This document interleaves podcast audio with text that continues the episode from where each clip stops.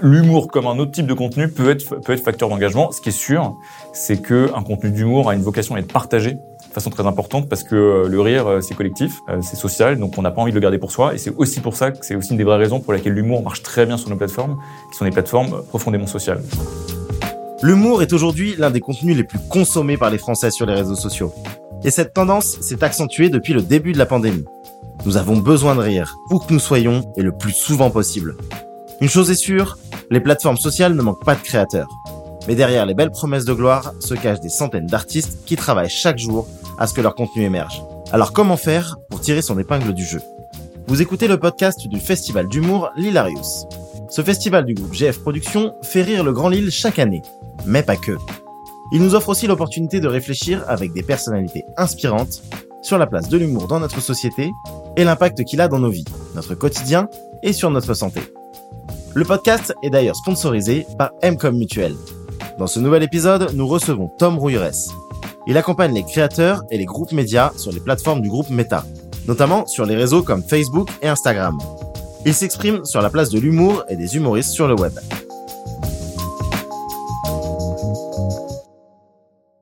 L'humour est très présent sur les plateformes, que ce soit via les reels, les séries, mais aussi les humoristes. Le public semble avoir de plus en plus besoin de rire, Tom Roires accompagne chaque jour ses créateurs de contenu humoristique et c'est un secteur très engageant, puisque l'humour nous rassemble. C'est vrai qu'on se rend compte depuis plusieurs mois et euh, plusieurs années maintenant qu'il y a quand même une tendance assez marquée autour des contenus d'humour. Et ce qui est assez intéressant, c'est que euh, ça peut prendre plein de formes. Donc ça peut être euh, des séries d'humour, donc des extraits de Un gars, une fille, marche hyper bien sur, sur Facebook. Ça peut être des extraits de spectacles. Montrer un super bon exemple de comment on peut réutiliser de la matière d'un spectacle vivant, l'utiliser sous forme d'extrait, la diffuser sur Facebook et générer des millions de vues et beaucoup d'engagement autour d'extraits de, de, de, spectacles. Ça peut être des contenus originaux qui sont diffusés soit par des créateurs, soit par des humoristes qui utilisent la plateforme. Donc il y a une diversité assez large au sein même de l'humour, euh, mais clairement, je pourrais pas te quantifier euh, la part de l'humour dans l'ensemble des contenus et des, vues qui sont générées par la plateforme, mais c'est une tendance euh, de fond euh, qu'on observe sur Facebook et aussi sur Instagram.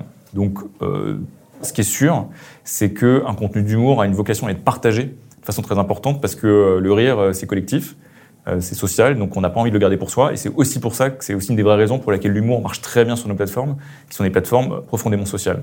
Durant la pandémie, de nombreux artistes ont continué à divertir leur public via les réseaux sociaux.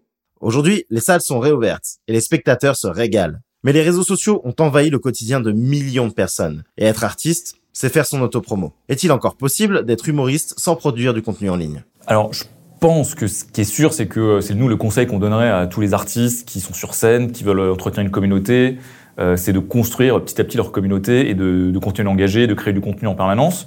Je pense qu'il y a probablement quelques contre-exemples euh, d'artistes qui remplissent les salles euh, sans être du tout présents sur les réseaux. Mais typiquement, je pense à une artiste comme Blanche Gardin, qui est quasiment absente des réseaux. Mais ce qui est intéressant, c'est que quand Montreux poste une vidéo de Blanche Gardin, euh, vous allez faire plusieurs millions de vues avec une vidéo. Et donc finalement, Blanche Gardin, même si elle n'est pas présente, elle est présente à travers d'autres acteurs, typiquement Montreux. Mais je pense que le cas de Blanche Gardin est très isolé parce qu'aujourd'hui, la quasi-totalité des, artistes, des humoristes sont présents sur nos plateformes.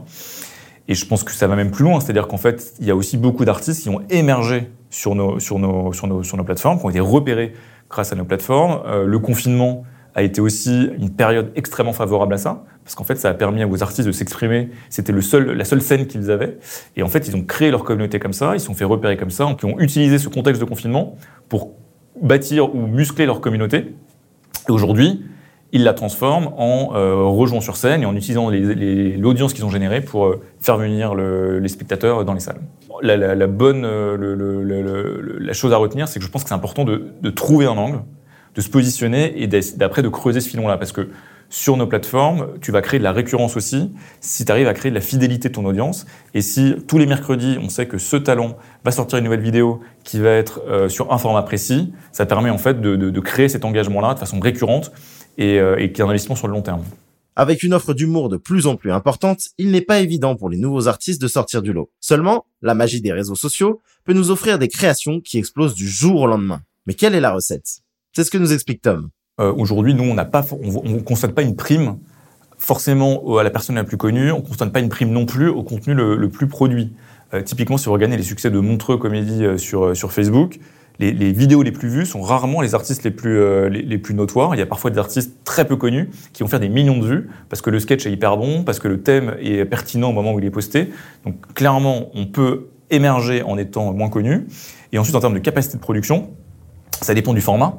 Mais euh, aujourd'hui, notamment si vous utilisez Reels, qui est un bon levier pour créer de l'engagement euh, sur Instagram aujourd'hui et puis sur Facebook très bientôt, euh, bah sur Reels, vous pouvez aussi faire des Reels qui sont hyper percutants, sans, sans beaucoup de production. Il y a des outils natifs de production euh, avec l'outil Reels, et c'est largement suffisant pour émerger. Il ne faut pas forcément surproduire. Euh, L'intérêt, c'est l'authenticité, la pertinence du contenu et, et la capacité à capter la caméra. Mais ça, ça, tout le monde, tous les gens talentueux savent le faire.